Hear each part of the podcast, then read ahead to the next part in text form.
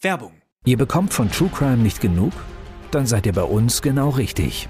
Das ist Tatort Deutschland. Vom Pistazieneismord über den Katzenkönig bis zum Olympiatentat. Bei uns kommen Ermittler, Angehörige und Reporter zu Wort. Tatort Deutschland, der True Crime Podcast von Bild. Jede Woche gibt's drei neue Fälle für euch. Überall da, wo es Podcasts gibt. Werbung Ende. Das Bild News Update.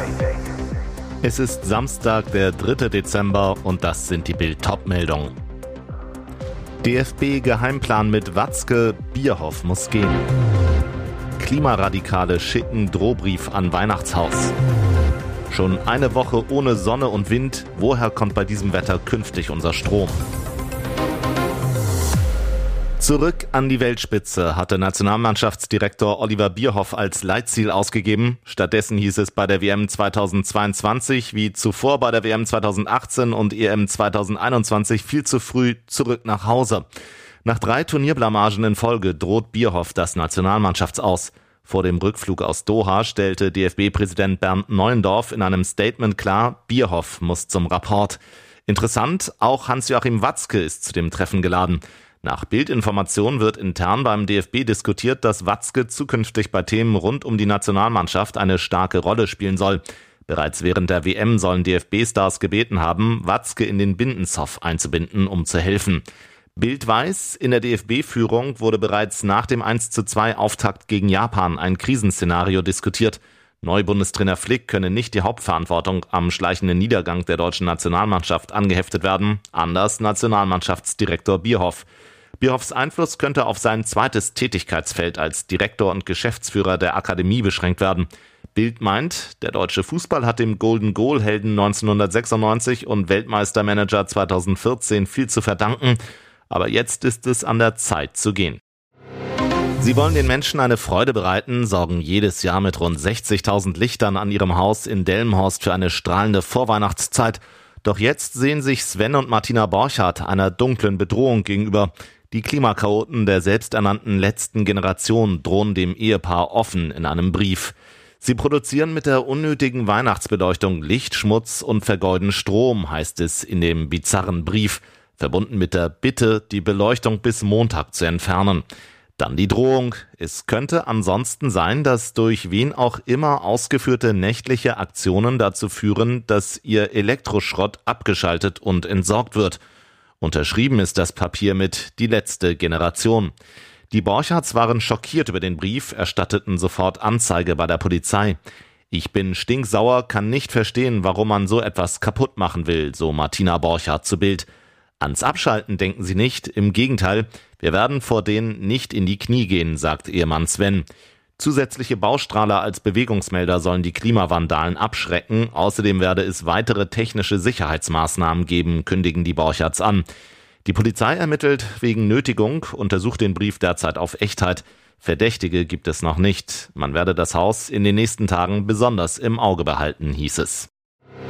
Seine zweite Ehe sollte ihm die Erfüllung geben, doch Osman T. fühlte sich von seiner neuen Liebe verraten.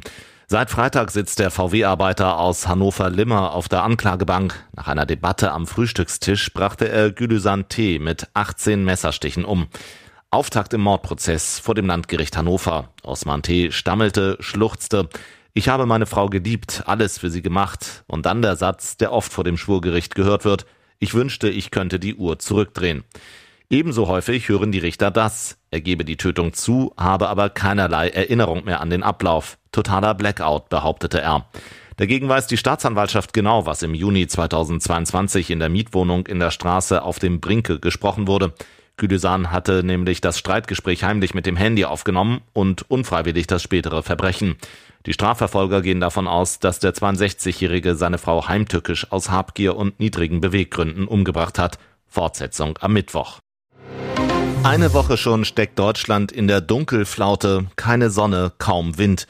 Zum Teil betrug der Anteil von Solar- und Windanlagen an der Stromproduktion weniger als 10 Prozent, typisches Winterwetter also. Die Folge? Die Kohle- und Atommeiler laufen auf Hochtouren. Laut Netzagentur erzeugten konventionelle Kraftwerke in den vergangenen vier Tagen 82 Prozent des deutschen Stroms. Aktuell ist Deutschland zweitgrößte Klimadreckschleuder in Europa. Doch auf Kohle und AKW wollen Wirtschaftsminister Robert Habeck und die Ampelregierung so schnell wie möglich verzichten. Stattdessen absolute Vorfahrt für Sonne und Wind.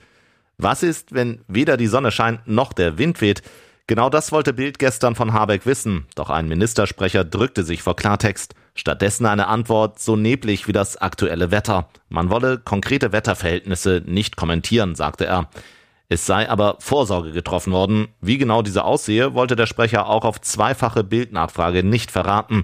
Nur so viel, es stünden andere Kapazitäten zur Verfügung. Und jetzt weitere wichtige Meldungen des Tages vom Bild Newsdesk. Die EU, Australien und die G7-Staaten haben einen Preisdeckel für russisches Öl beschlossen. Sie wollen Russland dazu zwingen, Erdöl von Montag an für zunächst höchstens 60 US-Dollar, das sind etwa 57 Euro pro Barrel, an Abnehmer in anderen Staaten zu verkaufen. Eine entsprechende Absprache trafen Regierungsvertreter nach langen Verhandlungen in Brüssel, wie mehrere Diplomaten der deutschen Presseagentur am Freitag bestätigten. Nach längerem Zögern hatte Polen dem Preisdeckel zugestimmt. Zuvor hatte das Land auf einen niedrigeren Preisdeckel gepocht. In der Nacht zu Samstag wurde bekannt, dass auch Australien und die G7-Staaten den Preisdeckel durchsetzen werden. Neben Deutschland, Italien und Frankreich zählen auch Großbritannien, Kanada, Japan und die USA zum Bund der weltweit führenden demokratischen Wirtschaftsnationen. Deutschland hat derzeit den Vorsitz der Gruppe. Die Präsidentin der Europäischen Union, Ursula von der Leyen, sagte, die Preisobergrenze werde die Einnahmen Russlands erheblich reduzieren. Sie twitterte, sie wird uns helfen, die globalen Energiepreise zu stabilisieren. Das wird den Schwellenländern auf der ganzen Welt zugutekommen. Eine dramatische RS-Viruswelle rollt über unser Land und infiziert unsere Kleinsten. Kinder wie den kleinen Paul, acht Wochen alt. Michael Sasse von der Medizinischen Hochschule Hannover warnte am Donnerstag, Kinder sterben, weil wir sie nicht mehr versorgen können. Auch den kleinen Paul traf die dramatische Lage auf den Intensivstationen. Er infizierte sich mit dem RS-Virus, musste dringend in eine Klinik eingewiesen werden. Denn die Atemwegserkrankungen kann bei Kindern und Säuglingen zum Tod führen. Für seine Mama Christine K. waren es die schlimmsten Stunden in ihrem Leben, als sie auf der Suche nach einem Intensivplatz für ihren Sohn war. Die Buchhalterin zu Bild er bekam hohes Fieber, japste nach Luft und schrie nur noch. Für die Kinderärztin war der Fall sofort klar. Diagnose RSV. Sie schickte die junge Familie umgehend ins Oberhausener Krankenhaus. Die Mutter, wir wurden dort gleich abgewiesen, weil es keine freien Betten mehr gab. Christine gab nicht auf, blieb, bis die Schwester ein Intensivbett im Klinikum Duisburg fand. Die zweifache Mutter fordert von der Politik schnelles Handeln. Unsere Kinder wurden während Corona genug vernachlässigt. Wir haben Masken, Tests und Kitaschließungen über uns ergehen lassen. Vom seelischen Schaden der Kleinen möchte ich gar nicht erst anfangen. Es kann also jetzt nicht sein, dass nicht genug vorgesorgt wird und Eltern wieder allein dastehen. Hier ist das Bild News Update. Und das ist heute auch noch hörenswert. Energiehammer. Die Regierung will Strom- und Gasversorgern jetzt Preiserhöhungen für 2023 generell verbieten. Das geht aus einem neuen, vom Kabinett beschlossenen Gesetzentwurf zu den Preisbremsen hervor. Folge, hunderte bereits beschlossene Erhöhungen zum Jahreswechsel sind illegal. Im Ergebnis muss Missbrauch ausgeschlossen werden, sagte Nina Scher, energiepolitische Sprecherin der SPD zu Bild. Der Versorger müsse im Streitfall dem Bundeskartellamt beweisen, dass die Börsenpreise die Erhöhung rechtfertigen, sagte eine Sprecherin des Wirtschaftsministeriums zu Bild. Solange der Versorger das nicht könne, bleibe die Erhöhung verboten.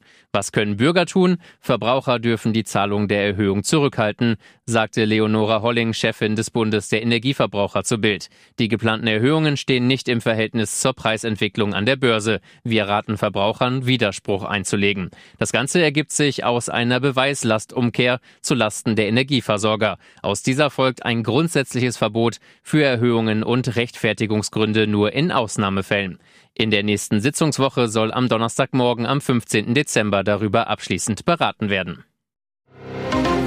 Er liebt den ganz großen Auftritt, egal was es kostet oder wie stark es klebt. Raul Semmler, bekannt aus Theater und TV, zum Beispiel aus Soko Leipzig oder Ein Fall für zwei, ist einer von Deutschlands nervigsten Klimaradikalen. Vom Serienstar zum Serienkleber. Mehr als 100 Mal klebte er sich bereits mit auf den Asphalt. Im April kam er in Polizeigewahrsam, nachdem seine Aktion ein gefährliches Verkehrschaos in Frankfurt am Main angerichtet hatte. Und er jammerte über seine 103 Einstündige Einzelhaft. Das einstige TV-Gesicht war dabei, als die Chaoten im Mai eine Ölpipeline nahe Rostock zugedreht hatten, Schaden rund 100.000 Euro. Am 24. August richtete er an einem Gemälde im Städelmuseum 7.000 Euro Schaden an, mit klebrigen Händen. Unglaublich verurteilt wurde er bislang nur zu 3000 Euro Strafe wegen einer Blockade nahe Heidelberg. Verfahren wegen Nötigung, Sachbeschädigung und Hausfriedensbruch stehen noch aus. Wann klebt er endlich im Knast? Friederike Wilmer, Fachanwältin für Strafrecht in Frankfurt. Erst bei einer relativ hohen Ansammlung rechtskräftiger Urteile ist die Vollstreckung einer Freiheitsstrafe denkbar. Ausgeklebt hat es sich hingegen schon bei seinen TV-Rollen. Das ZDF auf Bildanfrage. Raul Semmler hat zuletzt 2018 für das ZDF gedreht. Seitdem wurden keine weiteren Produktionen mit ihm realisiert.